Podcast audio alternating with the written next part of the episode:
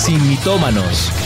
Yo estoy segura que los tres reyes magos eran Melchor, Gaspar y Baltasar. Pero pues claro, la Biblia dice, al que madruga, Dios lo ayuda. Yo una vez leí que decía, ayúdate que yo te ayudaré. Es hora de saber la verdad, sin mitómanos, con los pastores Juan Sebastián y Ana María Rodríguez. Sin Muy buenas mitómanos. tardes para todos nuestros oyentes acá en Sin Mitómanos, 5 de la tarde. Y muy listos para este eh, horario que es el mejor, el horario del regreso a casa. Bueno, pues acá les estaremos acompañando, sea que estés ya en casa, vayas de camino a casa o estés en la oficina y te toque una tarde pesada, pues que sea una tarde llena de la gloria del Señor y ahí estaremos acompañándolos. Así es, buenas tardes a todos, buenas tardes también Andrés, Tati, todos los oyentes, los que nos están viendo por Facebook, YouTube, Instagram y bueno, y todas las redes sociales de la iglesia. Eh, bueno, bienvenidos a este programa con un tema muy especial porque fue escogido por los oyentes eh, del programa de Sin Mitómanos, así que hoy un tema escogido por la audiencia y muy interesante además, muy actual. Sí, súper actual, pastores Juan y Anita, un gran saludo. Nuevamente, un privilegio enorme poder estar aquí con ustedes compartiendo. Y les cuento que del programa anterior muchísimos comentarios también, escriben Marta Chacón y dice, bendiciones pastores Juan y Anita, saludos desde Argentina, necesitaba oír esa palabra, gracias a Dios por sus vidas, también escribe Claudia, pastores, les va bien el uniforme de chefs, escribían. Sí, Juan y se veía bonito, parecía chévere. También escribe Luz Patricia, Claudia, también escribe Lidia. De verdad que les quiero muchísimo, tremendo programa. Bueno, muchas gracias a los que nos saludan ahí por redes. ¿Quién más nos está escribiendo? Sí, muy buenas tardes, pastores Juan y Ana. Por Facebook también se están eh, reportando todos los mensajes del programa pasado. Nos escriben y eh, en, en- en conjunto todos los que estuvieron en el programa eh, daban las gracias acerca del tema porque les dan herramientas para poder ser pioneros y conquistadores en este año 2020. Entonces les, mandan muchos saludos y también muchas preguntas por preguntar que les haremos al final. Bueno, Ya ahora sí Pues mandaron gracias a todas las todos. preguntas hoy. gracias a los que están allí conectados. La verdad para nosotros, primero es un privilegio y segundo siempre añoramos poder estar acá los miércoles a las 5 de la tarde. La verdad que ya todos esperamos el programa, ¿no? Sí, claro, ya hace parte de, de la semana. Ya cuando no hay es Ay, tristeza. sí. No, porque van a faltar. Pero sabemos que también tienen, son muy ocupados, pero no, la verdad son un privilegio. Pero aquí disfrutamos de la Totalmente, siempre. así es. Bueno, Vivi, cuéntanos qué tenemos hoy. Bueno, hoy, como les dije al comienzo, es un tema escogido por la audiencia y por eso como toda la, la utilería que tenemos hoy, que aquí nuestros eh, amigos de Avivados siempre son muy lindos y creativos, quedó muy bonito. A mí que más me gusta es ese. Ah, ya lo Ya lo arreglaron. Pero no, sí, ahí podemos. Bueno, si los oyentes ven y es- pueden ver, están en Facebook, eh, pueden ver más o menos ya de qué se va a tratar el tema porque estamos llenos de el estudio del tema y vamos a hablar de las redes sociales. Entonces queríamos empezar como con esa pregunta. Ya. ¿Saben qué es una red? Porque la- vamos a hacer la comparación durante todo el programa en la Biblia para encontrar ese pasaje.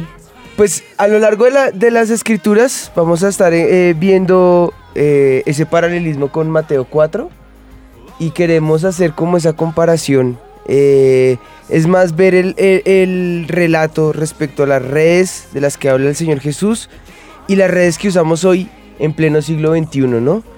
Eh, suena un poco raro, suena extraño, pero queremos ver cómo está esa, ese, esa, ese, ese paralelo o ese símil que podríamos hacer de lo que el Señor enseña allí en las redes y lo que nosotros eh, podríamos hacer hoy.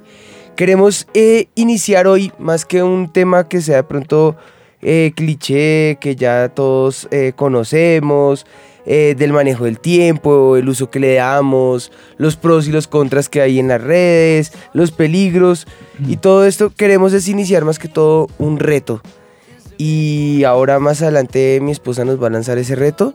Sin embargo, estamos seguros y sabemos que si hoy podemos eh, hacerlo todo corazón, vamos a ver el fruto evidente y, va- y vamos a ver que vale la pena eh, tomar este tipo de decisiones eh, y siempre por el Señor, ¿no?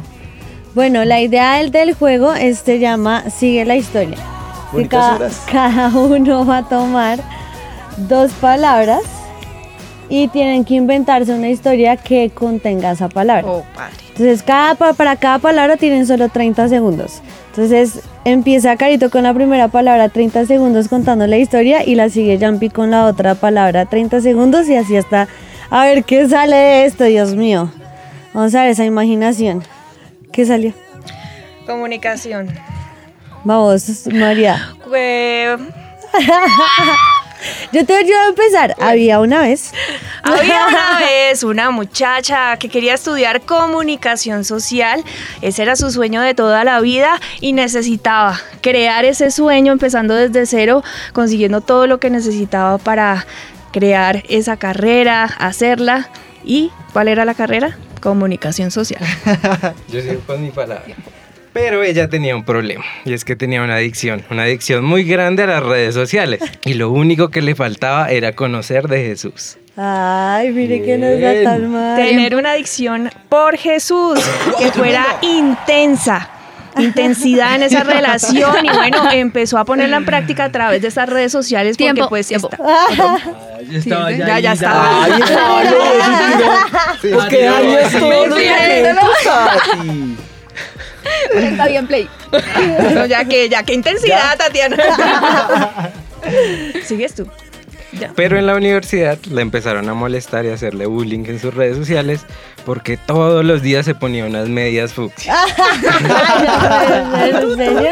Bueno, las medias fucsias se volvieron famosas hasta salir en televisión nacional. Así que se dio a conocer por la niña de las medias fucsia. Hashtag la niña de las medias fucsia.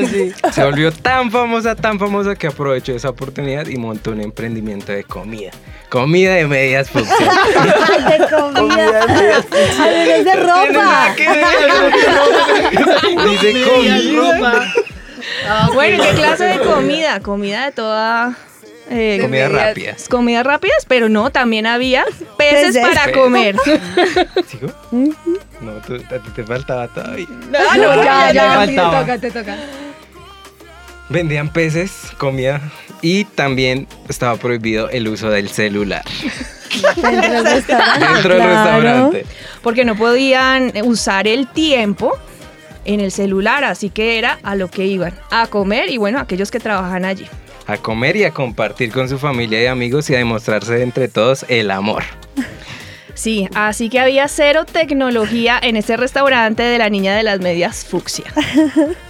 Entonces todo esto llevaba a que se formaba una red y se formaban redes de amistad, de comida y de universidad. en la que no podían dar papaya. No es papaya. Bueno, un aplauso, por favor. La niña de las medias fucsia. Muy bien. muy Bueno, bien. como lo vimos en alguna manera, todo forma parte de una historia. Y, y bueno, en la historia las redes sociales, los medios de comunicación y la información forman un todo, ¿no? Y es Jesús precisamente el que nos muestra en reiteradas ocasiones lo que le dice a sus discípulos. Y a muchos más les decía una palabra que es muy común. Síganme. Y yo creo que esa palabra, sígueme, en ese momento fue contundente. Hoy es cliché. Hoy es repetida. Hoy ya en este momento Ah, sí. suena como, como, como parte del lenguaje de, de esta generación. Eh, hashtag sígueme y te sigo. eh, like for likes. eh, cuántos seguidores tienes. Es como el lenguaje de hoy, ¿no? Y la fan y la obsesión Entre y más likes, todo. más famoso y más... Y, se- y- y- y ya hay, bueno, ya incluso hasta estas palabras las han tenido que ir añadiendo poco a poco en el diccionario, en la lengua de la Real Academia Española. Dios mío, ¿a dónde hemos llegado? Y, y- pero por otro lado, eh, vemos que parte del ministerio de Jesús es- se desenvuelve, bueno, una- un 80% del ministerio de Jesús se desenvuelve en Galilea. Y allí la gente estaba acostumbrada a todo lo que era el tema de la pesca y de las redes. Y para ellos era común, así como tal vez hoy para nosotros las redes son comunes, ¿no? Eh, fíjense que ya empezamos a, a ver ciertas analogías, ciertas similitudes que hay en ambos pasajes, ¿no? Eh, bueno, sigamos con este paralelo. Sí, es interesante que, que ahora se llamen redes sociales porque precisamente es para eso, para atraer las personas y por eso yo creo que ahora todo el mundo hace como ese, esa comparación entre las redes sociales y el tiempo de Jesús y además que tenemos que conocer que la gran mayoría del ministerio de Jesús se desarrolló al- alrededor del mar de Galilea. Entonces casi todas sus enseñanzas fueron eh, alrededor de este mar o en las barcas o sus parábolas tenían que ver con cualquier cosa del mar, peces. Nomás cuando le dice a Pedro que vaya y pague sobre los impuestos, ¿de dónde salieron los impuestos? De un pez. Todos Y no dudan, era de ¿será medias que sí? fucsia. De un- de un pez, El, pe- el pez de las medias fucsia. de un pez. Entonces es muy interesante ver que el ministerio de Jesús realmente sí está desarrollado alrededor de todo este tema de las redes. Cuando va ahí, y de hecho, siete de los doce apóstoles de Jesús eh, trabajaban como pescadores. Entonces es ver que siempre les, les decía, deja las redes y sígueme, lo que tú decías ahorita de la, de la, de la palabra, y eso es lo que queremos, como al punto al que queremos llegar hoy. Síganme. Eh, bueno, ahí bueno, es válido como conocer un poco cómo era el manejo de esta cultura, ¿no? En, en- en- dice que en los, eh, en los caladeros de las aguas profundas, los pescadores les gustaba ir de, pues acompañados como en dos barcas, ¿no? Y trabajar en equipo, porque de esta forma lograban eh, enredar más peces.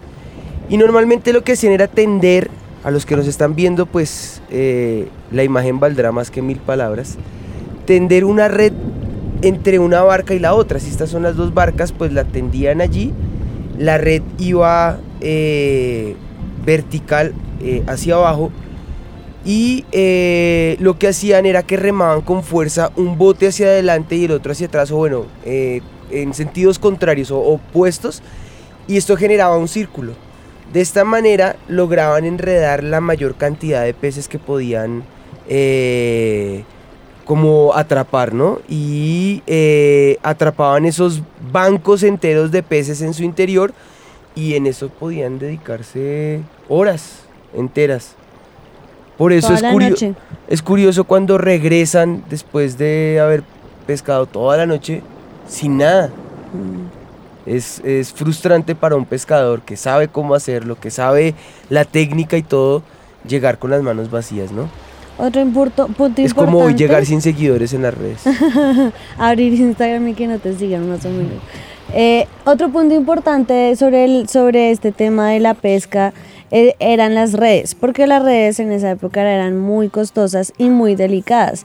Precisamente se rompían fácil, podían tener daños, así que los pescadores eran muy, muy cuidadosos con sus redes y ahí vemos que en varios pasajes de la Biblia, de hecho, cuando... mm, eh, el Señor llama a Santiago y a Juan, lo que ellos estaban haciendo era eso, reparando las redes, cuidándolas, lavándolas. Entonces se, tiene, se tenía mucho cuidado en, en tenerlas bien, que no se les fueran a dañar, porque pues no eran fáciles de conseguir. si se hablara un poco de medidas, eran, pues nos tocó investigar, porque la verdad tampoco lo conocíamos, pero dice que medían 300 metros, más o menos 100 pies, eh, de largo, 2.5 metros o más o menos 8 pies de ancho. Eh, lo, lo que les decía, se mantenían de manera vertical, eh, tenía boyas en los extremos superiores y peso en el extremo inferior para que se pudiera Sí, como hiciera el tensar efecto.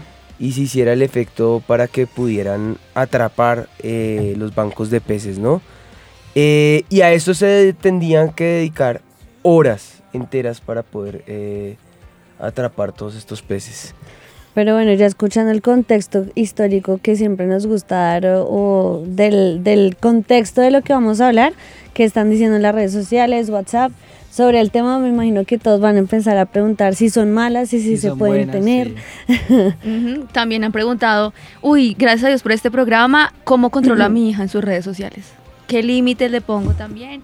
Escribe María Parada, hoy conectada con ustedes y quiero contarles que es mi cumpleaños y escuchar Sin Mitómanos es mi regalo. ¡Feliz cumpleaños! Feliz María Parada. cumpleaños, María Parada. Dios te bendiga. Un día muy especial y que el Señor sea trayendo realización de todos tus sueños. También nos escribe Paola Espitia, conectada aquí desde Bogotá. Tremendo programa. Estoy ya que lo comparto con los míos. Bueno. Buenísimo. Sí, durante todo el programa que inició nos saludan desde Panamá, desde diferentes partes de Bogotá y lo que nos llegan es cómo poder usar las redes sociales adecuadamente y muchos padres también que se están conectando es la pregunta común de ellos. Bueno, sí dejo tener a mis hijos eh, redes sociales y si entonces cómo dejo que las manejen o están entre esa dualidad porque igual hay mucho contenido como malo también como bueno, pero entonces cómo hacer para eh, enseñarle a mi hijo eh, cómo delimitar ciertas cosas que sabemos que son malas. Entonces es como siempre la duda de, bueno, ¿qué hago? ¿Qué, qué me pueden aconsejar? ¿Qué dice Dios? ¿Qué dice la, la Biblia? Para anticiparnos un poco, para hablar acerca de tiempos, eh, en cuanto al tiempo que se debe gastar y edades, mi hermana Lina manejaba muchos programas al respecto. Eh, sin embargo, pues, eh, por ejemplo, nosotros en el colegio, en el gimnasio campestre cristiano, eh, están prohibidas las redes mientras están allí en el colegio, porque se ha descubierto que eh, el uso de la tecnología ya no es solamente un ataque eh, contra las redes, sino el uso de la tecnología eh, retrasa la capacidad cognitiva de, las, de, de la persona. Y es más dañino en las edades eh, tempranas. Entonces, si hay capacidad para crear o la creatividad, eh, este tipo de uso de tecnología entorpece esa capacidad. Si eso lo dice la ciencia, pues yo creo que nosotros deberíamos ca- caminar primeramente conforme a la palabra del Señor, siguiendo lo que nos conviene y evitando lo que no nos conviene. Y pues hacerle caso a los expertos, si ellos mismos lo han descubierto, pues yo no quiero que mi, mi hijo vaya a tener cualquier tipo de retraso cognitivo por el uso de, eh, temprano o eh, desmedido de una herramienta, porque lo vamos a, a- a tildar de esa manera, es una herramienta. Pero pues igual, el uso que yo le dé a una herramienta puede ser bueno, puede ser malo, eh, todo extremo es malo, todo exceso es malo, entonces pues es como lo que podríamos anticipar. Sin embargo, hoy no queremos concentrarnos tanto en las medidas, eh, las reglas, las normas. Para eso hay varios programas que se han hecho en ese contexto. Pero sí queremos ver eh, lo que el Señor nos ordena a nosotros hacer según eh, lo que Él ha estipulado para que le sigamos, ¿no? Pues bueno, el versículo que hemos tomado como base ha sido Mateo 4, 18 al 20, lo voy a leer. Dice, amando, eh, andando Jesús junto al mar de Galilea, vio a dos hermanos, Simón, llamado Pedro, y Andrés, hermano de Simón, que echaba la red en el mar, porque eran pescadores, y les dijo, venid en pos de mí, y os haré pescadores de hombres. Ellos entonces, dejando al instante las redes, le siguieron. ¿Qué representará el verbo dejar en este contexto? Es lo que yo creo que va a ser el foco de atención de nuestro programa de hoy. Así que si tu prioridad era qué límite le pongo, es bueno, es malo, ese no va a ser nuestro foco de atención. Nuestro foco de atención es tratar de investigar qué quería el Señor dejar eh, como mensaje central en esa palabra dejar. Eh, hay paralelos, ¿no? Eh, Andresito, Tatis, léanos qué, qué paralelos tenemos, eh, otras versiones de esta misma cita que hemos tomado como referencia. Sí, señor. Mira que en la nueva traducción viviente dice, cierto día, mientras Jesús caminaba por la orilla del mar de Galilea, vio a dos hermanos, a Simón, también llamado Pedro, y Andrés, que echaban la red al agua porque vivían de la pesca. Jesús los llamó, vengan, síganme, y yo les enseñaré cómo pescar personas. Y enseguida dejaron las redes y lo siguieron. Entonces ahí sale la palabra síganme. Ya van dos palabras importantes, síganme y dejar. En la versión TLA dice, Jesús pasaba por la orilla del lago de Galilea cuando vio a Simón, Pedro y Andrés, dos hermanos que eran pescadores. Mientras ellos pescaba- pescaban con su red, Jesús les dijo, síganme. En lugar, a duda de en lugar de pescar peces, les voy a enseñar a ganar seguidores para mí. En ese mismo instante, Pedro y Andrés dejaron sus redes y siguieron a Jesús. ¿Quieren tener seguidores? El Señor es el que nos enseña cómo tener seguidores. Les va a enseñar a ganar seguidores para, mí. sí se dan cuenta que ya, ya, pues ahí hay un paralelismo natural que queremos ver, ¿no? Pues bueno, yo creo que con esto ya el corazón se empieza como a, a abrir Preparar. y a preparar. Pero pues pidámosle al Señor que nos siga eh, alistando para lo que Él tiene preparado hoy. Padre, nosotros te damos gracias por este programa, gracias por este tiempo, Señor. Bendecimos tu nombre y clamamos, Espíritu Dios, que en este programa, Señor, podamos discernir lo que tú tienes preparado para nosotros, lo que has estipulado como esa senda de justicia y ese camino de vida por el cual quieres que tú, eh, o que tú sabes que, que es conveniente para que nosotros como tus hijos podamos caminar, Señor. Hoy te pido especialmente, Señor, que nos ayudes a desvirtuar a Satanás, desmitificar toda maraña, toda mentira, todo error que ha querido sembrar en nuestro corazón y lo ha puesto como verdad y podamos, Señor, eh, evidenciar cuál es esa verdad que tú quieres que establezcamos hoy en nuestras mentes, Señor, en nuestro corazón, lo podamos obedecer y lo podamos hacer en el nombre de Jesús. Amén y amén. Amén. Bueno, con esto lanzamos entonces nuestro mito.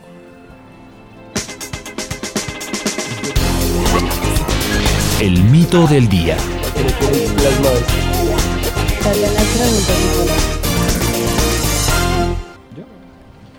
Bueno, Andresito, Tatis, ¿cuál es el mito del día? Bueno, el mito del programa de hoy es las redes sociales no son de Dios. Es un mito muy Con actual. ese, con ese mito, los jóvenes están diciendo amén, se lo va a pasar a mi papá, que lo escuche mi papá. Como en, su tiempo la ca- el televisor era la caja del diablo. Exacto, más o menos esa es la comparación al día de hoy. Al día de hoy. Bueno, sí. escuchemos qué dice la gente en la calle entonces con respecto al mito.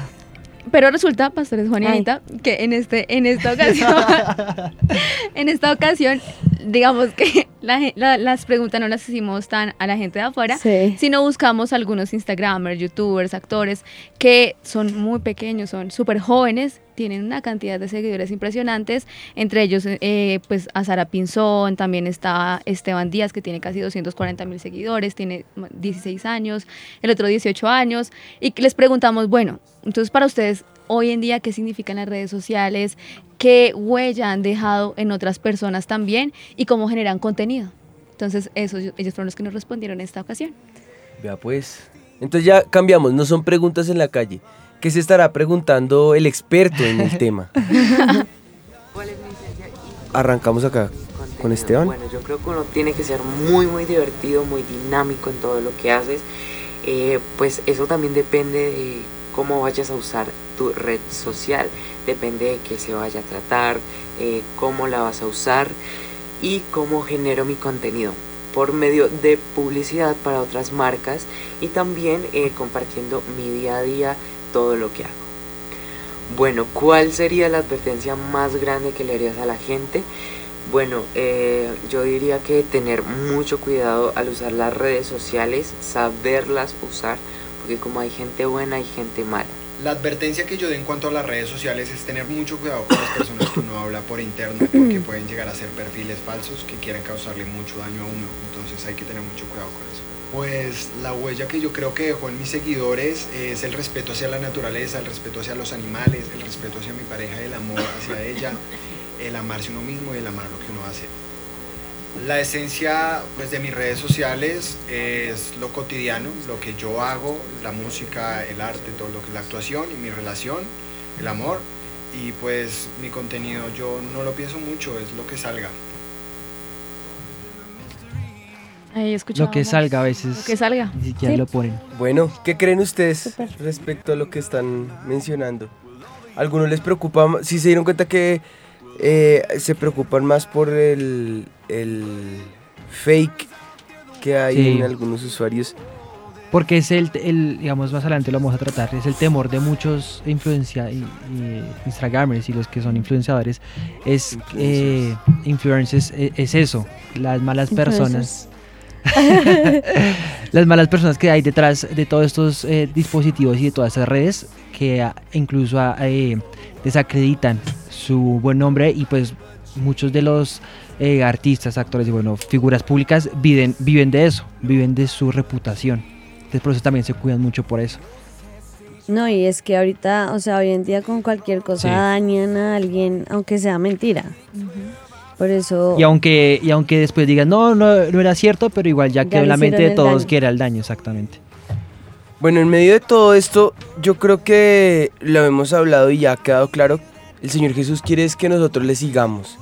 Sin embargo, Él nos está llamando a que vivamos para Él y que no simplemente tomemos eh, la decisión de seguirle, sino que correspondamos a ese amor que Él eh, desmedidamente ha dado sobre nosotros, ¿no? Y la gran pregunta es de qué manera yo puedo corresponder a ese amor. Eh, el mejor ejemplo de conducta y de entrega genuina lo vimos en, en la vida del Señor. Él mismo se dio sin, sin ningún tipo de restricción a, a la humanidad. Y, y nosotros podemos tomar en nuestras manos la decisión de, listo, como Él no puso ningún tipo de restricción, yo simplemente lo acepto y puedo ser un simpatizante más. eh, alguien que congracie con la verdad bíblica y vivir rascón apenas en mi fe o de pronto puedo ir un poco más allá y creo que ahí ya se reduce el espectro de los seguidores de Jesús que debemos eh, propender por, por ir más allá y ser conscientes de la pregunta que a continuación mi esposita nos va a lanzar a nosotros. Bueno, la pregunta es, ¿qué implica darle follow a Jesús? Y yo creo que ahorita es como, por eso les decíamos, un tema muy actual, porque eh, antes seguir a Jesús no era tan fácil y ahora o puede ser dos cosas peligrosas, o simplemente no lo sigo o lo sigo por moda, porque otros lo hacen y, y es un cristianismo que hoy vemos que es light. Por eso la respuesta a esta pregunta la queremos mostrar en la, pues basados en la palabra del Señor en Lucas 14, el versículo 25 que dice, grandes multitudes iban con él. Y volviéndose les dijo, si alguno viene a mí y no aborrece a su padre y madre, mujer e hijos y hermanos y hermanas, y aún también su propia vida, no puede ser mi discípulo. Y el que no lleve su cruz y viene en pos de mí, no puede ser mi discípulo. Porque ¿quién de vosotros queriendo edificar una torre no se sienta primero y calcula los gastos a ver si tiene lo que necesita para acabarla? No sea que después que haya puesto el cimiento y no pueda acabarla, todos los que lo vean comiencen a hacerle burla, eh, a hacer burla de él, diciendo este hombre comenzó a edificar y no pudo acabar. Yo creo que ese es un- uno de los textos más fuertes en las palabras de Jesús, en donde dice, no, deja a tu papá, a tu mamá, a tus hermanos, deja todo, toma tu cruz y sígueme. Es, una decisión que decirlo es muy fácil, hacerlo es una cuestión totalmente diferente. Es algo que nos confronta, que a, esa pequeña parábola que Jesús hace con los cimientos, ¿cuál es? No puedo decir, entrar y decir voy a seguir a Jesús y a mitad de camino Quedarme allí, quedarme allí o embarrarla y al final ¿qué voy a recibir? embarrarla. Dícese. Dícese. Todos entienden que es embarrarla, Sí. bueno, por fuera también, sí, se equivocó. Cometer una falta. Metielas de caminar. Pero, eh, ¿por qué? Porque al final, si yo decido seguir a Jesús, pero no tomo la decisión de seguirlo, de seguirlo de todo corazón, así eh, negando a mi propia vida, a mi padre, mi madre, mis hermanos, ¿qué va a pasar? Que al final lo que voy a hacer es que la construcción se queda a la mitad. Y lo que dice Jesús, que vamos a recibir burla de parte de los demás, escarnio de nuestra fe por haber eh, de- eh, dicho que sigo a Jesús, que lo amo, que doy todo por él, pero al final no fue cierto. Y que muchas veces dicen, bueno, entonces tengo que odiar a mi papá, odiar a mis hermanos, odiar... No, no se trata de eso, se trata de prioridad. ¿Cuál es la prioridad en la vida, no? Y aquí es donde nosotros tenemos que tomar una decisión y es que lo vamos a amar a Él más que nuestra propia vida. Y no hay una sola persona que no se ame a sí mismo. Claro. Todo el mundo se ama. Y la decisión que toma uno la, la- las toma porque, porque su capricho, su gusto, su deseo, su... Y, y esa es la lucha que, que el ser humano tiene constantemente, ¿no? Pero, pero si yo tomo la decisión de amar a Jesús por encima de mi propia voluntad y de amarme a mí mismo, creo que voy por buen camino porque precisamente Lucas 14, 26, yo voy a leer la versión traducción en lenguaje ac- actual, o Ujú. TLA, dice, si alguno de ustedes quiere ser mi discípulo, tendrá que amarme más que a su padre o a su madre, más que a su esposa o a sus hijos, y más que a sus hermanos o a sus hermanas. Ustedes no pueden seguirme a menos que me amen más que a su propia vida. Me gusta mucho la traducción porque es, es, eh, es- la explica mejor. fiel a lo que el Señor quiso decir. El Señor le está diciendo vaya y vote a su familia y véngase. No, Él está diciendo priorice más. qué es lo más importante para usted. Y a ese orden de gustos, la prioridad soy yo. Si está dispuesto a ponerme como prioridad, bienvenido, venga. Únase al, al clan y dele follow. Entonces, eh, pues es lo que yo creo que el Señor nos está pidiendo ahorita que, que- que nosotros hagamos. Que, que nosotros tomemos esa decisión. Dios nos quiere bendecir.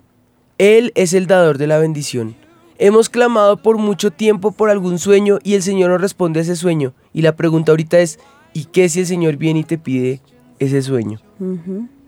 No puede pasar que nosotros amemos más la bendición que al que nos bendice. O que nos acomodemos más con las cosas que Él nos da, con los beneficios que Él nos ofrece, que con el dador de esos beneficios, ¿no? Porque el orden, según el texto, es busca al Señor primeramente y lo que es justo y todo lo demás te va a acompañar como añadidura. Pero yo no me puedo quedar en la añadidura, porque la añadidura es eso, es un añadido, es este es el premio mayor y bueno, con ese iba, no sé, el descuento, el, el extra. Pero muchas veces nos enfocamos en ese extra y no y nos desgastamos en ese extra y no sabemos que ese extra alimenta los 70, 60, 80 años que estaremos acá en la tierra Pero la importancia más grande nos va a alimentar la eternidad que supera por mucho a, a esta temporalidad a la que le estamos dando placer. Por eso me encanta que el predicador, así lo llaman a, a Salomón, el autor de Eclesiastés, él dice que todo lo ha probado, no le ha dado, eh, eh, no, no le ha negado nada a sus ojos y a sus deseos, y ha descubierto que todo es vanidad de vanidades. O sea, lo que yo creo que puede hacer ese- esa añadidura y la prioridad que yo le quiera dar a esa añadidura, llámela como la llame, hijo, eh, negocio, familia, eh, casa, sueños, sanidad, salud. Esa añadidura es vanidad de vanidades. Yo creo que es hora que nosotros tomemos nuestras propias decisiones. De amar al Señor eh, y pueda ser el, el más grande amor que nosotros tengamos en este momento. Ayúdame que estoy con piquiña en la garganta. Es que estaba buscando un texto que estaba leyendo esta mañana que habla precisamente de, de eso, de que Jesús se mostró a la gente como el pan que descendió del cielo. Y que ese, ese, ese pan, el que él era ese pan de vida que nos iba a quitar todo nuestro, o sea, para saciarnos y él era esa el pan de vida que descendió del cielo y la gente no lo entendía, o sea, decía como quién es este que dice que es el, o sea, como así que descendió del cielo, se estaba haciendo Dios mismo. Y eh, me, me gustaba mucho que Jesús decía, yo me presento a ustedes de esta manera, pero ustedes no lo pueden ver, o si lo, o si lo ven más o menos en paráfrasis del texto, es como lo que estamos hablando ahorita. Miramos a Jesús por un momento porque Él les hizo señales, les mostró milagros, les mostró que Él tenía el poder para hacer muchas cosas, pero cuando les dio la verdad fue que Ya no les gustó. no les gustó y dejaron de seguirlo. Y de ahí muchos, fíjate que lo, lo- lo empezaron a dejar de seguir al punto que llegó casi solo, porque lo dijo a sus discípulos, ¿se quieren ir también ustedes? Y ahí viene la respuesta de uno de los discípulos cuando le dice, ¿a quién iremos si solamente tú tienes palabras de vida eterna? Yo quiero gustar de esas palabras de vida eterna. Yo quiero dejarlo todo por seguirlo a Él, porque Él sea esa prioridad. Pero eso requiere de un, de un reto. No es fácil. Y si en el camino seguir a Jesús se te ha hecho fácil, yo creo que entonces puedes estar caminando el camino equivocado. O de pronto no lo estás haciendo de la manera correcta. Creo que es un momento en que nosotros dejemos tanto egocentrismo y nos enfoquemos un poco en qué es lo que el Señor está diciendo. Déjenlo todo y entonces síganme. Y es que esa es la parte que nos cuesta, porque fue lo que les, les dijo Jesús, que ya encontré el texto. Dice, al oír muchos de sus discípulos dijeron, dura es esta palabra, ¿quién la puede oír? Sabiendo Jesús en sí mismo que sus discípulos murmuraban de esto, les dijo, ¿esto os ofende? Pues que si vieras al Hijo del Hombre subir a donde estaba primero, el Espíritu es el que da vida. La carne para nada aprovecha. Las palabras que yo os he hablado son espíritu y son vida. Pero hay algunos de vosotros que no creen, porque Jesús sabía desde el principio quiénes eran los que le, iban entre, quiénes eran los que no creían y quién le iba a entregar. Dijo, por eso os he dicho que ninguno puede venir a mí si no le fuere dado al Padre. Desde entonces muchos de sus discípulos volvieron atrás y ya no andaban con él. ya cuando te enfrentas a la realidad de lo que es Jesús en nuestra vida y que hay que dejar a padre y madre o hay que amarlo más, como decías tú mejor en, el, en la otra versión, y que podemos hacer más cosas para Jesús, no por lo que Él nos da, sino por lo que Él es, es cuando ya todos dicen, no, hasta allá yo no voy. No Pues, lo quiero seguir tanto. Sigue la pregunta, ¿lo amamos a Él más que a nuestra propia vida? Yo creo que es una pregunta que no hay que anticiparnos a responder, porque creo que hoy día nosotros todos, nos incluimos todos, todos, estamos viviendo un cristianismo muy caprichoso. Y estamos viviendo, fíjense, va uno al parque, pero porque sabe que el Señor le va a responder a uno sus peticiones y solamente porque le dé a uno y nos dé y nos dé y nos dé y nos dé. Pero que cuando el Señor diga, no, yo este año no quiero dar, este año quiero enseñar, este año les quiero dar una palabra que tal vez todos digan, uy, dura es esa palabra, ¿quién la puede recibir? Es eh, en los momentos de confrontación o de exhortación donde ya el evangelio ya no, no es tan bonito. Y ya esa parte, no, pasemos rápido esa lectura, pasemos rápido esa enseñanza. O acá en el avivamiento lo vemos, a veces esas palabras que la pastora nos da y queda todo, todo el auditorio, ni un amén. Eso ni siquiera, ni siquiera se escucha una mosca, nada. Silencio total. Ahí ya el evangelio ya no es tan bonito, ya no es tan rico, ¿no? Y yo creo que es ese tipo de cosas que el Señor nos está llamando a hacer. No, no se trata de no pedir, no, pidamos. Él quiere darnos con abundancia, Él nos quiere bendecir, Él tiene muchos sueños con nosotros.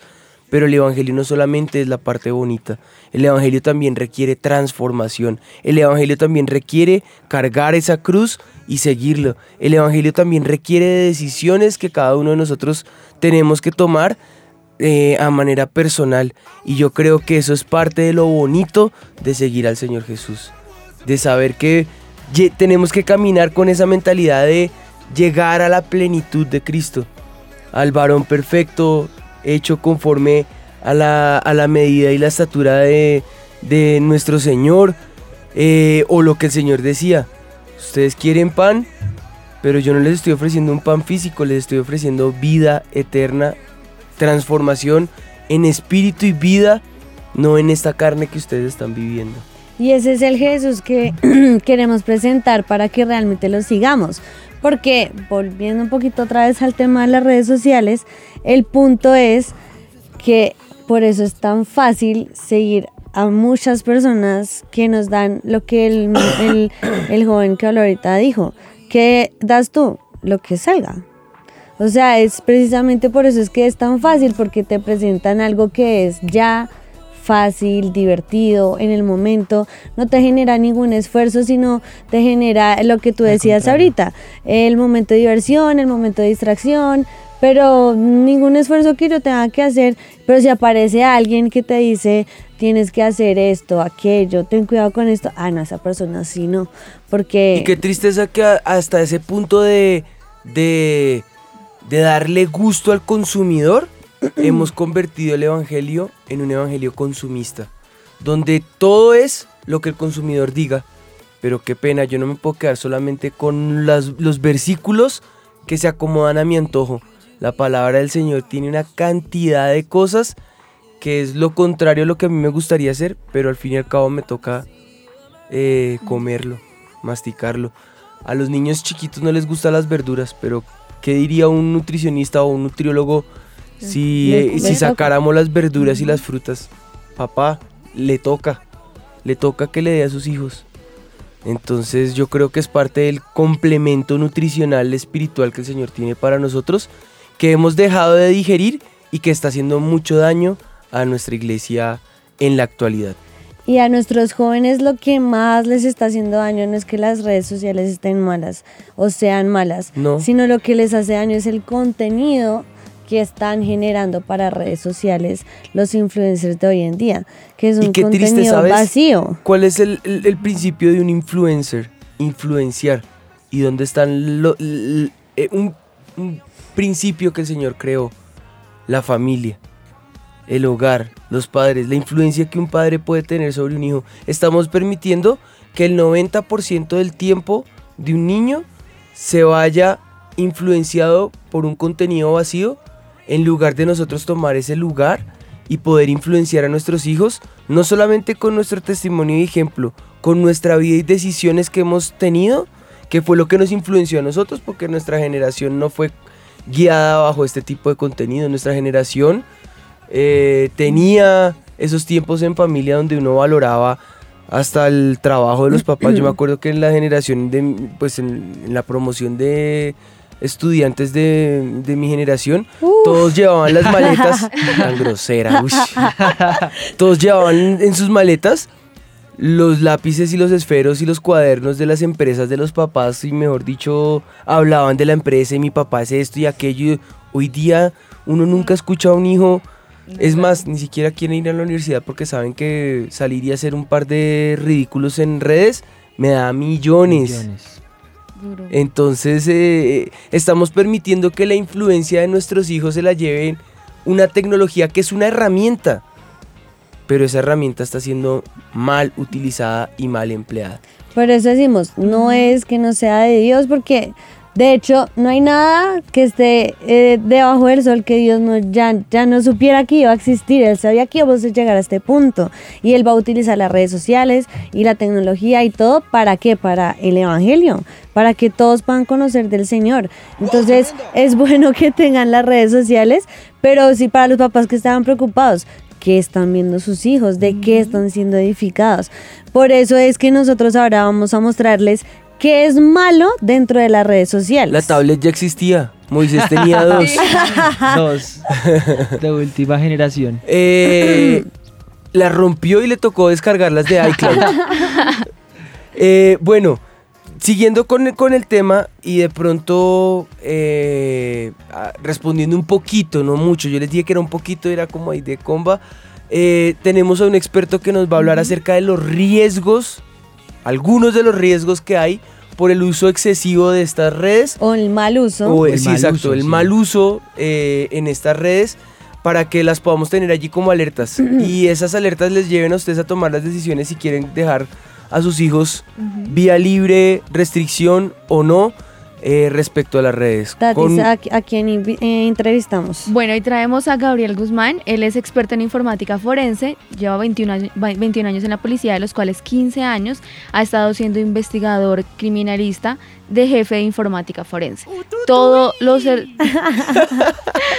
todos los todo- todos esos, digamos, delitos informáticos que pasan en Colombia llegan al caso de él. Todos los casos específicamente de problemas con niños, con jóvenes, llegan a manos de él, pero todo respecto a redes y a informática. Entonces esa es su especialidad. Y la primera pregunta que le hicimos es, ¿qué es el sexteo y el pack y el sexting? Ok, y la Bueno. respuesta fue, Sexteo es un término ya eh, que se adopta eh, naciendo en las redes Tío, sociales, sería naciendo chévere todo el tema de lo que es la comuni- las comunicaciones por Internet, donde tanto los jóvenes como personas adultas asumen este, este término para denotar la, la comunicación o difusión de, de mensajes, de contenidos eh, de tipo, eh, puede ser videos o fotografías de tipo sexual o tipo de sensual.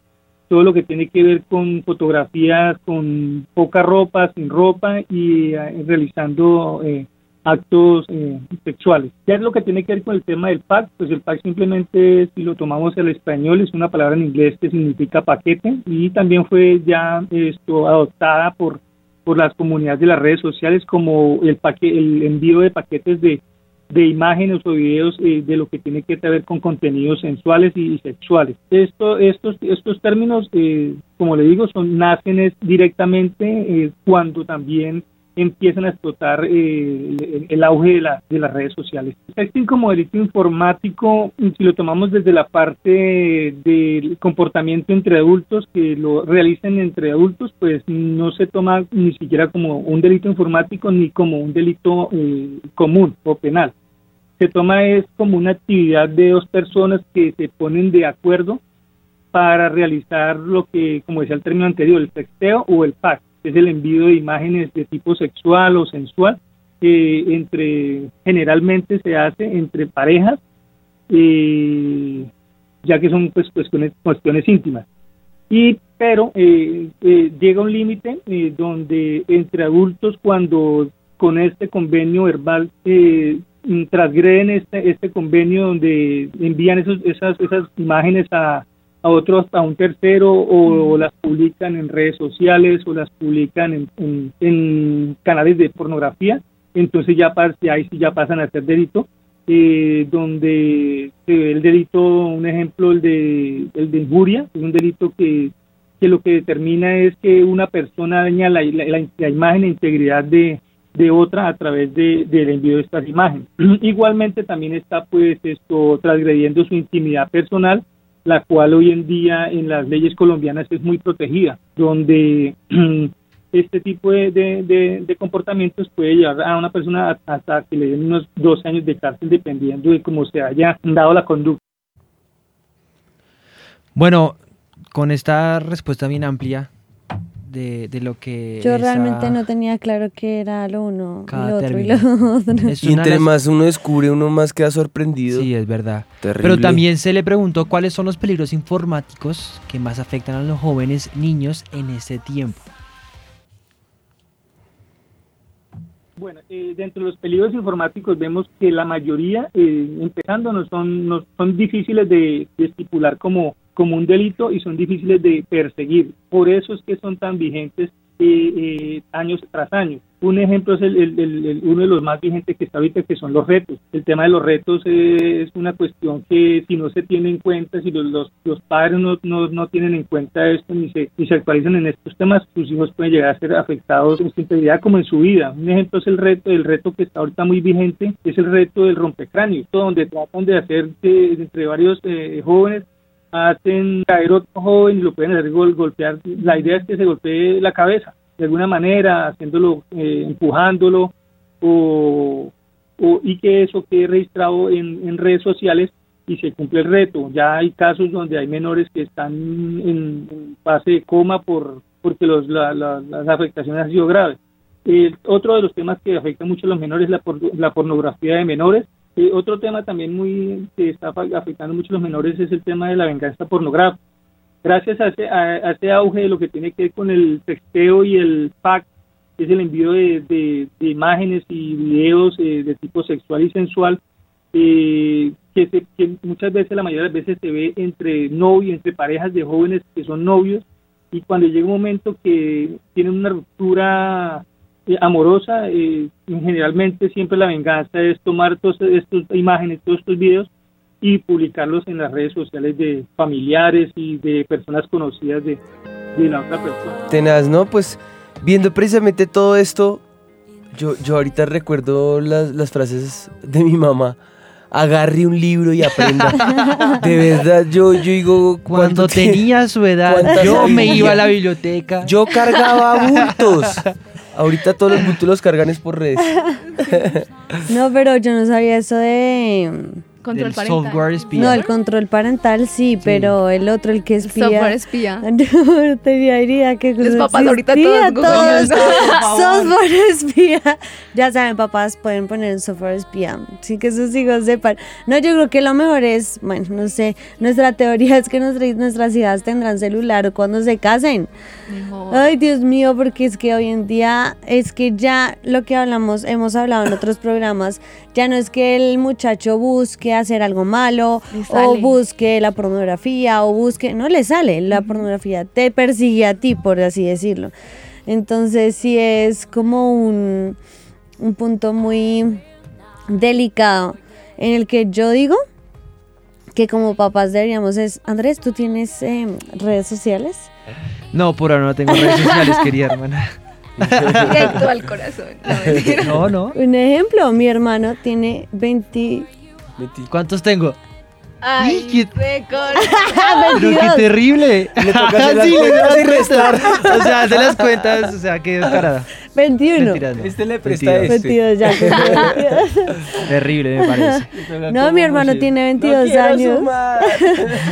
y no lo han dejado tener redes sociales. ¿Por qué? ¿Por qué no? Porque mis papás han decidido Porque todavía que estoy no. bajo el techo de mis Para papás. todas aquellas que estén interesadas eh, en este muchacho, por favor escriban acá por interno. Vamos a recibir hojas de vida. Él no maneja redes, pero bueno, nosotros las manejamos por él.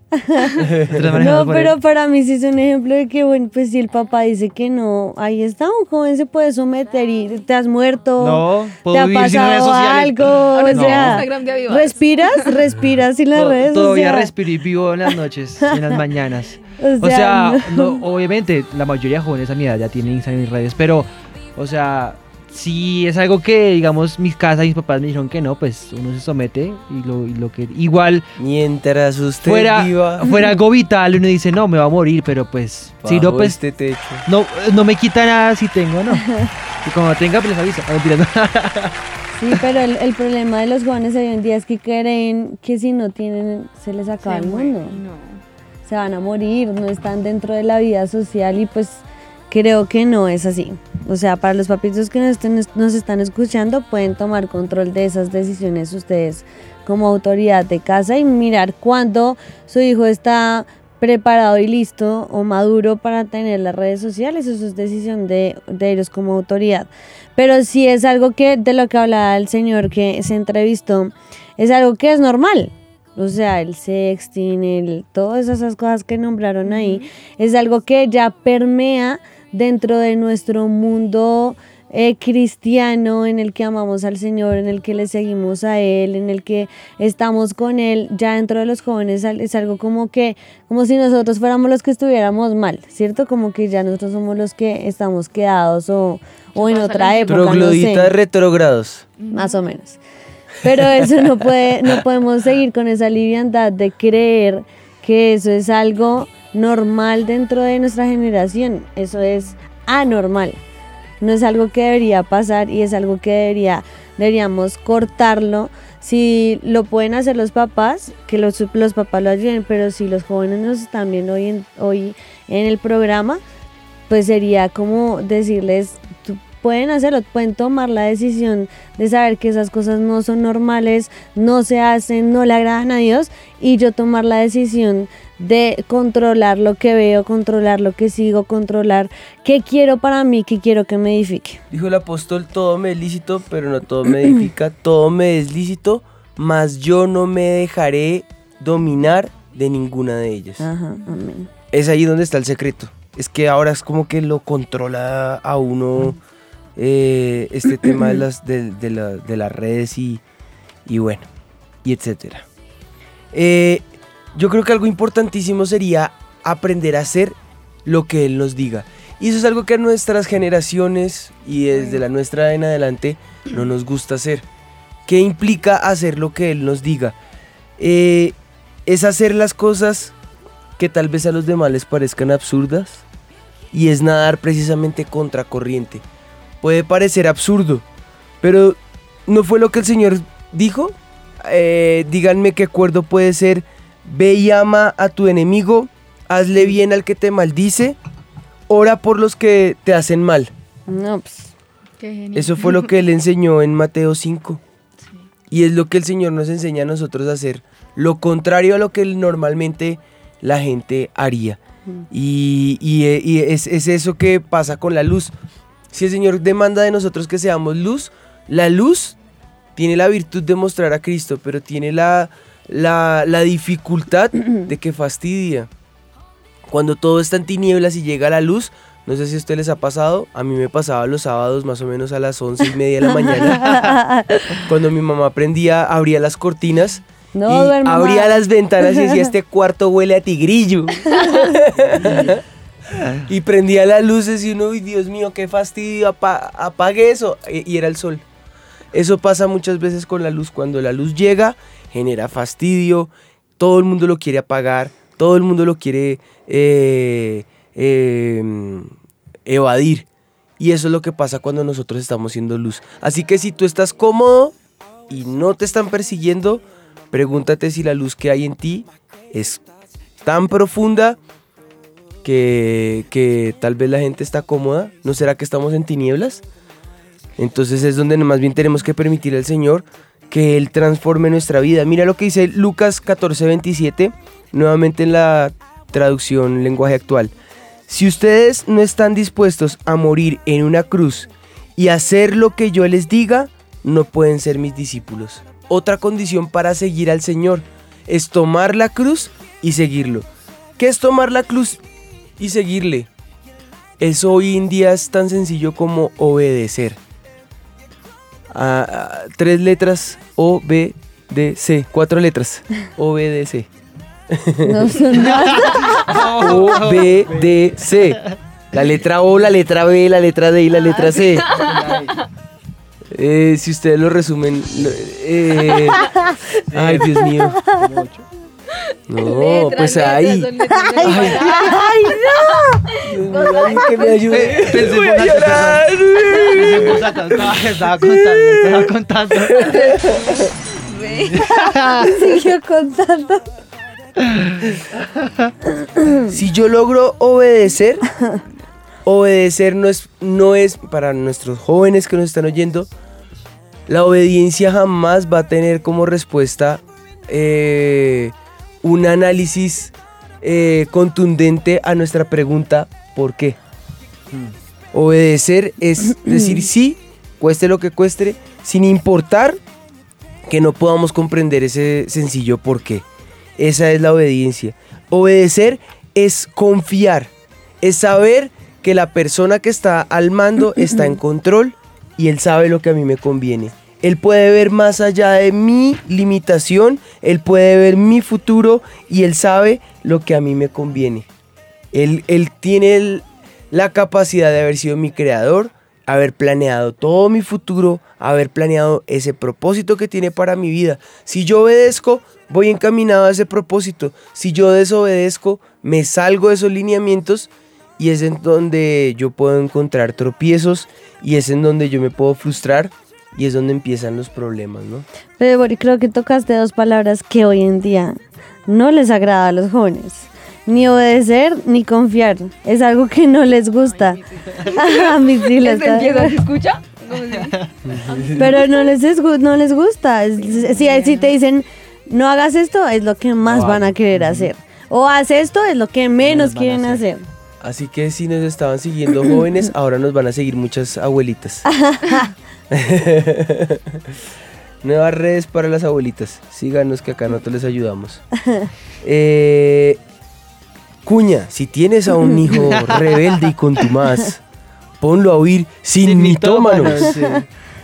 Eh, bueno, la primera carta de Tesalonicenses en el capítulo 5, el versículo 21 al 23 dice, examinadlo todo, retén lo bueno, abstente de toda especie de mal, y el mismo Dios de paz os santifique por completo, y todo vuestro ser, lo que es tu espíritu, tu alma y tu cuerpo, sea guardado irreprensible para la venida de nuestro Señor Jesucristo.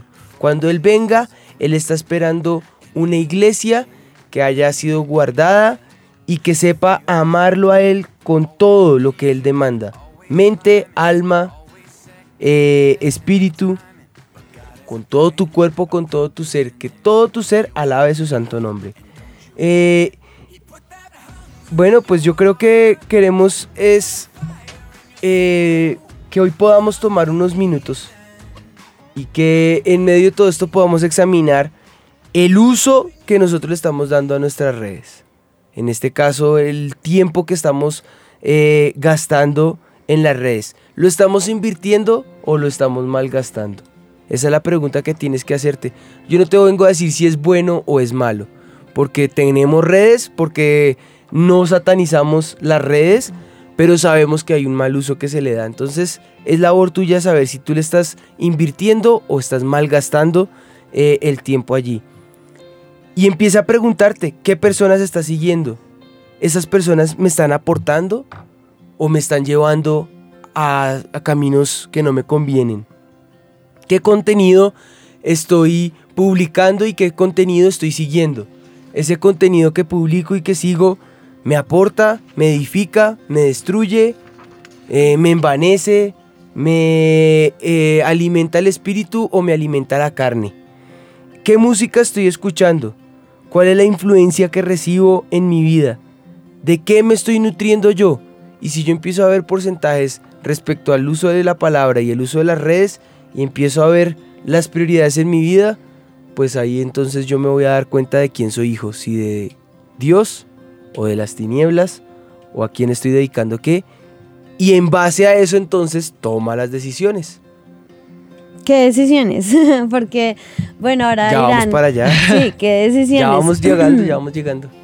Pero bueno, una, o sea, yo creo que lo más importante a nosotros, bueno, a mí por lo menos me gusta como Instagram. Yo con el resto de las redes soy... Pero yo igual. No, no las Sí, no. conozco muy bien. Pero, pero yo creo que se pueden utilizar para cosas muy buenas y por eso nuestros contenidos eh, son pesados para las redes sociales en donde, digamos, los baijuanianas son videos cortos en donde siempre van a encontrar una enseñanza que sí nutre su vida, que es el perdón, el amar a los demás, el confiar en Dios, o sea, no es que no sigan, no, sí, síganos, pero digo, sigan ese tipo de cosas que, que nutren su vida y los llevan y los conectan a una relación con Dios. Y ahora, ¿cuál es el tiempo que invertimos? Lo que tú decías ahorita, pongamos en la balanza cuánto tiempo gasta la gente en las redes sociales y cuánto tiempo gasta eh, en su tiempo con Dios. Porque de las 24 horas del día hay gente que es como 15 minutos, un capítulo de la Biblia y sale y ya cree que eso fue suficiente. Ahora pues mire cuánto que tiempo ahora gastó. las empresas como iPhone, como eh, Apple en este caso, en el iPhone, tuvo que poner esa aplicación para saber cuánto tiempo gasto yo en las diferentes aplicaciones, en el celular y en todo eso, ¿no? Pero sí sería un buen ejercicio que la gente lo hiciera. Mira cuánto es tu tiempo con Dios y mira cuánto te desgastas en las redes. Y ahí vamos a ver que nuestra prioridad no es nuestro tiempo con Dios o la lectura de la palabra o el tiempo de oración o el tiempo de adoración. Que es lo primero que hacemos cuando nos levantamos. ¿En qué? Muchos empiezan de una vez, abren noticias, Noticias. eh, Redes. ta, red, ta, ta, ta, ta, ta, y de una vez eso es lo que les ¿Cómo alimenta. amaneció el mundo hoy? Sí, no, tenaz. Sí, por eso les animamos y una, y una de las de los de los retos, por decirlo así, hoy en el programa es encontrar la voz de Dios y poder seguir esa voluntad de, que Dios tiene para nosotros. Y una de las mejores maneras y en la que podemos encontrar deleite si lo hacemos de verdad con todo nuestro corazón es la lectura de la palabra. Porque fue ese manual que el Señor nos dejó. Cada palabra que está aquí plasmada fue hecha para nosotros, escrita para nosotros, en donde yo puedo leerla y lo digo muchas veces en el, en el discipulado, a mí me impresiona que puedes leer la Biblia muchísimas veces, el mismo pasaje miles de veces, pero siempre vas a encontrar una palabra de Dios para ti. O sea, si nos metemos en nuestro lugar secreto y de verdad, así como nos dedicamos a las redes y ponemos atención a todo el contenido de lo que está allí, si de verdad nos dedicamos a la lectura de la palabra, aquí esto es fascinante, es un viaje fascinante que uno puede deleitarse en la palabra del Señor de una manera increíble. Entonces, una manera para que inviertas tu tiempo en algo que se va a alimentarte es la palabra de Dios. Pues tremendo. Y algo más antes de pasar a una a una siguiente fase en este programa y ya luego empezar a ver eh, qué tipo de, de restricciones yo puedo tener, eh, es dejarlo todo. El Señor está diciendo, déjenlo todo. Es lo que dice Lucas 14:33. Por eso piénselo bien. Si quieren ser mis discípulos, tendrán que abandonar todo lo que tienen. Es nuevamente la orden que el Señor hace. Nada puede ocupar mi lugar. Eso pasa a un segundo plano, tercer plano. Tiempo para eso, en realidad no hay. Si tienes mucho tiempo, es porque no estás haciendo la gran comisión. Es porque no estás dedicándole a la prioridad, eh, la misma prioridad que el Señor le dedicó a rescatarnos, amarnos, a salvarnos. No estamos siendo consecuentes con ese rescate que Él hizo por nosotros, que fue inmerecido. Todo es todo. Por, por eso, si lo pusiéramos en palabras del programa de hoy, darle follow, follow a Jesús eh, requiere darle todo nuestro corazón, toda nuestra alma, toda nuestra voluntad, todos nuestros pensamientos, que todo nuestro ser eh, le dé follow a, a Jesús. Y si es así, entonces puedes darle like.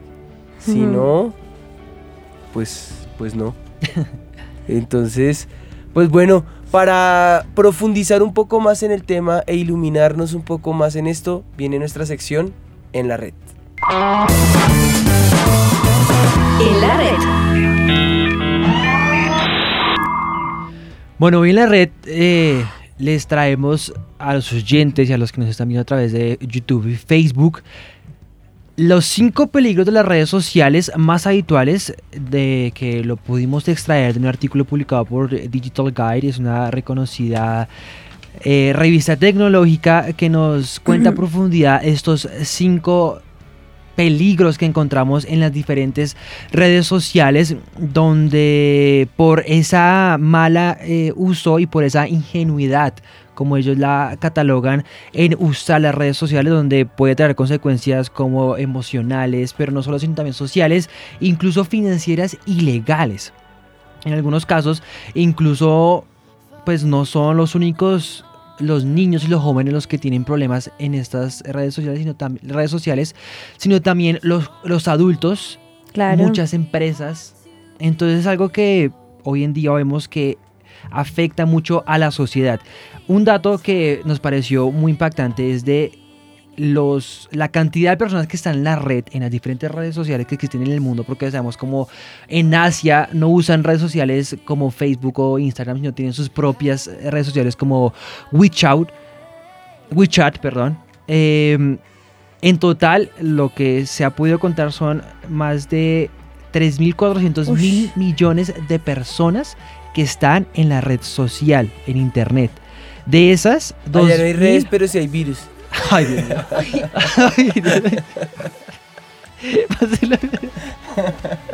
Es la siguiente. 2000, 2028 mil millones de personas, es decir, un tercio de la población mundial utiliza las redes sociales. En todo este vasto mundo del internet y de la red, 2028 mil millones de personas están en alguna red social vinculadas activamente. La más frecuente de todas, como sabemos, el mayor número de clics mundiales es Facebook. Pero bueno, yo creo que ya llegando a, a finalizar nuestro programa, es entender que no son satánicas, no es que no sean de Dios, es saberlas utilizar en cuanto a los que quieren influenciar o quieren trabajar en eso, ya es un trabajo o una profesión. Ya es una si lo profesión, quieren sí. hacer, que sea un contenido que edifique a los demás, que sea algo que tú puedas utilizar realmente para cumplir. Imagínate, ahora la gran comisión se cumple mucho más fácil que en otros tiempos, porque simplemente abres tu red social, te siguen miles y millones de personas y a todas esas personas tú puedes impactarlas de una u otra manera. Impactarlas con algo que de verdad nutra su vida. Y si no eres de esas personas, sino de las que sigue y eres influenciado, entonces déjate influenciar por cosas que de verdad van a traer eh, bendición para tu vida, van a edificarte y te van a hacer crecer espiritualmente y no de crecer espiritualmente. Pues entonces viene la pregunta, ¿qué fue lo que el Señor dijo que hiciéramos? Dijo, dejen sus redes. ¿Y qué implica entonces dejar las redes? ¿Salirme? No. Implica dejar la forma en que estoy viviendo mi vida. en que vengo viviendo mi vida y darle prioridad y sentido a mi vida. Si en ese orden de ideas las redes alimentan, qué bendición. Si en ese orden de ideas las redes destruyen, eh, eh, se oponen o me desvían, pues abandonarlas, ¿no? Eh, si tal vez has caído en temas como el sexting, el pack o bueno, todo lo demás que mencionaron ahí que son palabras que yo la verdad hasta ahora conozco, pues la palabra del Señor es muy clara en Juan capítulo 8 cuando dice si el Hijo libertare seréis verdaderamente libres. Y hoy en el nombre de Jesús yo sé que puedes ser libre, incluso si has caído en pornografía, en fornicación, en adulterio, en situaciones que te han llevado ya a comprometerte más eh, respecto a las redes y, ya, y ya has transgredido ciertos límites y hoy sabes que es la oportunidad, pues bueno, hoy es un día donde Dios puede hacerte libre, un día donde el Señor puede hacer cambios en tu vida. Eh, la palabra del Señor dice que si tu ojo o tu mano eh, o lo que sea te es ocasión de caer, arráncalo, elimínalo.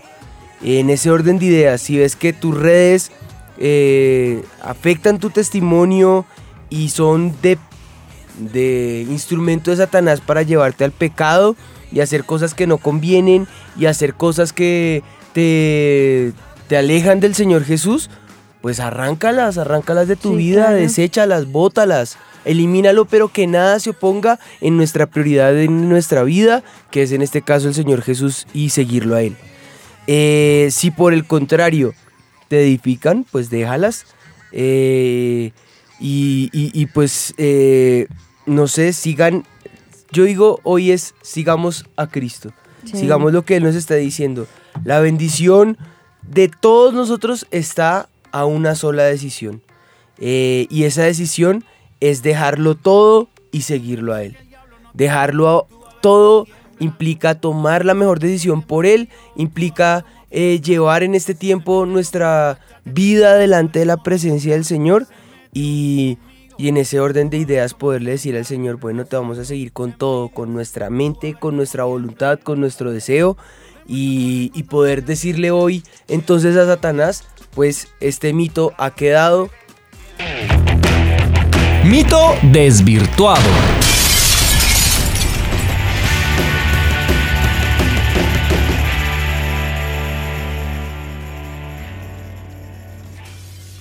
Bueno, ¿quién va a desvirtuar el mito? Ay, Mis amores, ¿sabes? es que están escribiendo mucho, mucho la gente. En las redes sociales. Las redes sociales nos... Bueno, ya. Dice así. Bueno, recordemos nuestro mito del día. Yo quedé... Las redes... Bueno. No, dale, dale tú. Ya que... Miti, miti, miti.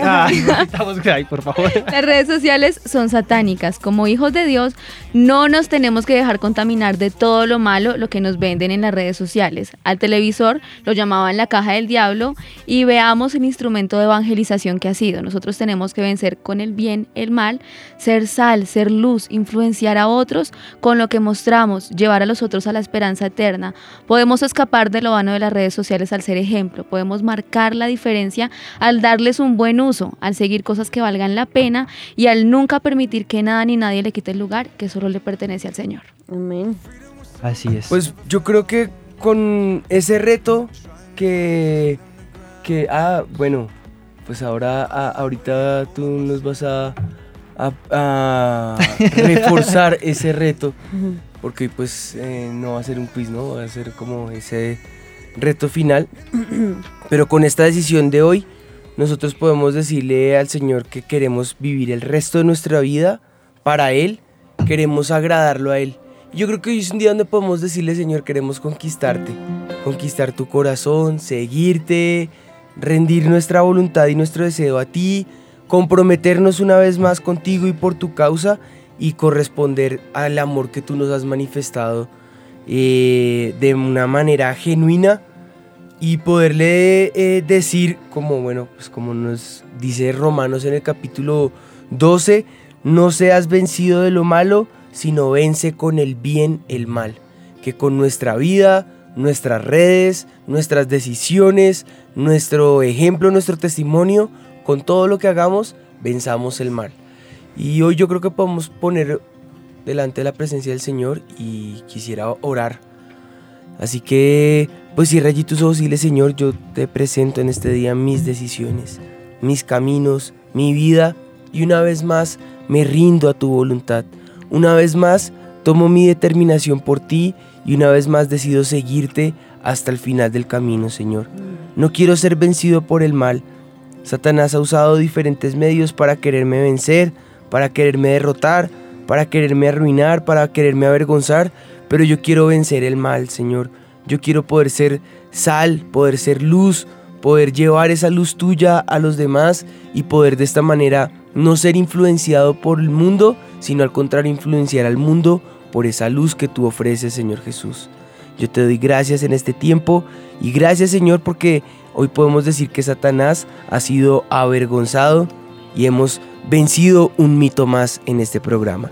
En el nombre de Jesús, amén y amén. Amén. Amén.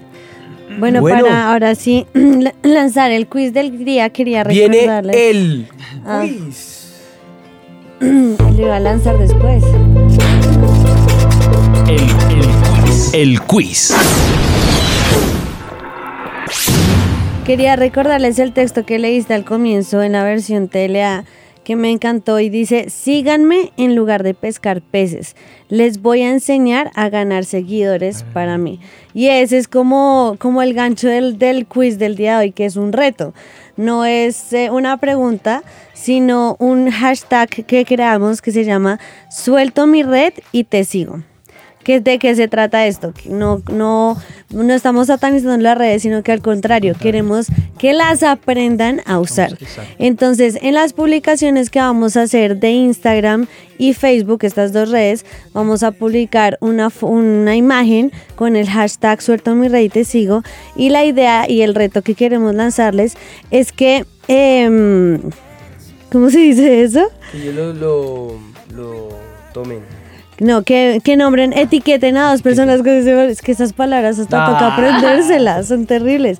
Que etiqueten a dos personas que no conozcan del Señor y que nunca hayan venido a la iglesia y que las inviten a la iglesia, ya sea personalmente o por las redes sociales, pero los que lo hagan, entonces nos escriben por el interno y nosotros les vamos a dar una muy buena ubicación en la iglesia, al final oramos por ellos, queremos pues que ellos se sientan bienvenidos en la iglesia, pero es que aprendamos a lo que dijo Jesús, acercarnos a Él, seguirlo a Él y que Él nos enseñe a ser pescadores de hombres. Entonces, ¿por qué no etiquetas ya a esas dos personas, la las primeras dos personas que se te vinieron a la cabeza para que les digas que vengan a la iglesia?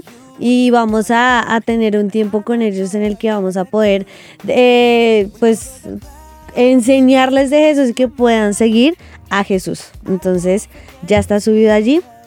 Los que lo hagan, pues van a tener esa, ese, ese premio eh, especial que vamos a poder pues cumplir la gran comisión entre todos que es realmente eh, lo más hermoso que, que podemos ser como hijos de Dios es cumplir esa gran comisión. Pues me encanta el reto. eh, suelto mi red y te sigo. Es un reto de gran comisión, no un reto de cerrar las redes. Y es para que le demos un buen uso a las redes. Nos están diciendo cómo le puedo dar un buen uso. Pues pongan un contenido que por lo menos nutra este nuevo hashtag que estamos proponiendo. Eh, y ahí en adelante vamos a empezar a alimentar la red con cosas que convengan y a seguir cosas que nos edifiquen, ¿no? Se nos acabó el tiempo, 6 y 30. Eh, ya se acabó el tiempo, pero bueno, como es costumbre, pues vamos a responder esas preguntas por Un- preguntar. Una pregunta, una Yo tengo preguntita. una. Preguntar por preguntar. No, con más ánimo. Vamos a... Preguntar por preguntar. Porque esas. Bueno, hay una pregunta que Él, él está, él quiere preguntar. acomoda Él Lo que se, se quería. acomoda. que está haciendo mentiras, no, pero sí que ha sido muy común, sobre todo en, en YouTube, por muchos eh, youtubers, para la redundancia, nuevas palabras. Bueno, hay, hay una, pala- hay una pregunta que cada uno va a responder, que es la siguiente. Si ustedes, eh, no hubieran nacido en Colombia, ¿en qué país de Latinoamérica les hubiera gustado nacer? ¿De Latinoamérica? De Latinoamérica. Y por- eso es un experimento para qué? Pregunta por preguntar. Eh, de Latinoamérica. No puede ser de ¿Cuál- afuera. No, cuál es- cuál es- No puede ser Europa. No puede ser. Europa. no. Pues Latinoamérica de México a Argentina, ¿no? Por si acaso. Ah, ok. ¿Ah? Por lo menos Hispanoamérica. Para no decir, bueno, en España. Ay, qué Ay, no, ¿qué tal? Si no, si no hubiera Eh, nacido en Colombia, ¿en qué país les, les- les hubiera gustado nacer? De Latinoamérica. No sé. Es que yo amo tanto mi Colombia. Eso sí es verdad. Yo, yo sería igual. He sido Pero- tan amante de Colombia que sin importar sus dificultades, aquí sigo. La amo, pero hay que responder. Pero hay que responder. Eh, no sé, digamos Brasil. No ¿Por qué? conozco Brasil, pero chévere. ¿Por qué te- elegiste Brasil? No, pues no sé, porque no lo conozco. Entonces, tal vez uno de mis sueños es conocer Brasil. Seguramente por eso Por su digo que cultura, por Brasil. todo. Ya Ok. respondí. Ya pues. A mí. La verdad, difícil, nunca lo había pensado. Nunca, nunca lo había pensado. base. Sí, me agarraron fuera de base. Me gustó mucho Paraguay cuando fui.